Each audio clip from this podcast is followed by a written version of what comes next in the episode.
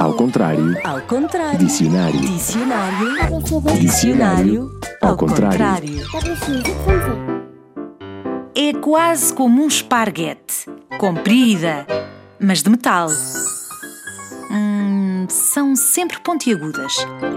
Algumas são muito pequeninas. Como se partíssemos o esparguete em cinco pedacinhos. Imaginem lá. São assim, assim mesmo, desse tamanho. Como o teu dedo indicador. Olha para o teu dedo indicador. Sim, há desse tamanho também. Pequeninas. Muitas têm um orifício para se passar uma linha ou uma lã. E acho que vivem numa máquina. E gostam de andar para cima e para baixo, para cima e para baixo. Há muitos anos eram feitas de osso ou de madeira. Servem para cozer meias, remendar calções, na zona dos joelhos. Sabes, depois de um jogo de futebol. Servem também para fazer a bainha das calças.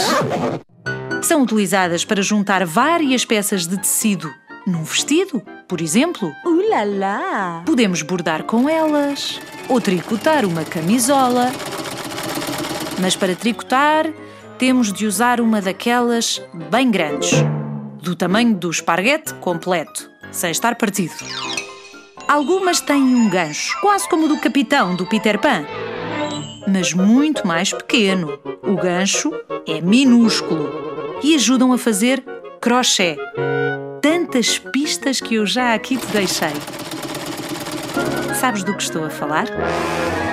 Sim, agulhas! É disso mesmo que estamos a falar. Boa!